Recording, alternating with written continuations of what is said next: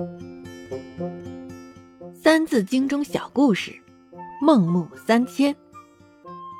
昔孟母，择邻处，子不学，断机杼。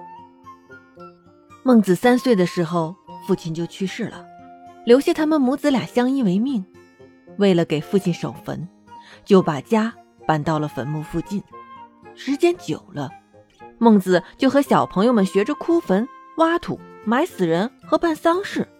孟母看到了，就摇摇头，心想：“不行，我不能让我的孩子住在这种地方了。”于是孟母就把家搬到了集市附近。集市上整天吵吵嚷嚷的叫卖着东西，孟子觉得很有趣，就跟邻居的小孩玩杀猪、宰羊、买卖肉的游戏，学猪羊死去的声音，还讨价还价。孟母看到了，皱起了眉头，心想。嗯，这种环境也不适合我的孩子。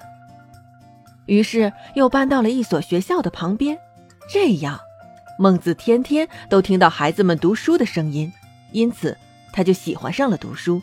然后跟母亲说：“我要去上学。”孟母听到了很快乐，心里想：“嗯，这里才是孩子应该走的正路。”就爽快的允许了。虽然孟子去读书了。可时间长了，又厌烦了，他又开始逃学了。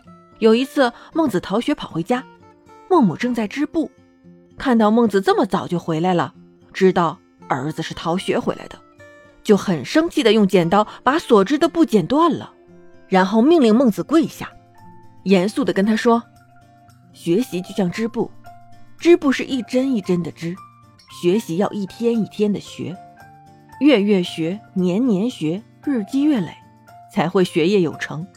你这样半途逃学，就像我中途断肢一样，不仅会前功尽弃，将来也会一事无成。孟子开始只是吃惊，并不理解母亲的用意。听到这一席话，豁然开朗，再也不逃学了。从此，孟子刻苦读书，长大后成为中国古代伟大的思想家、教育家。人们把他的学说。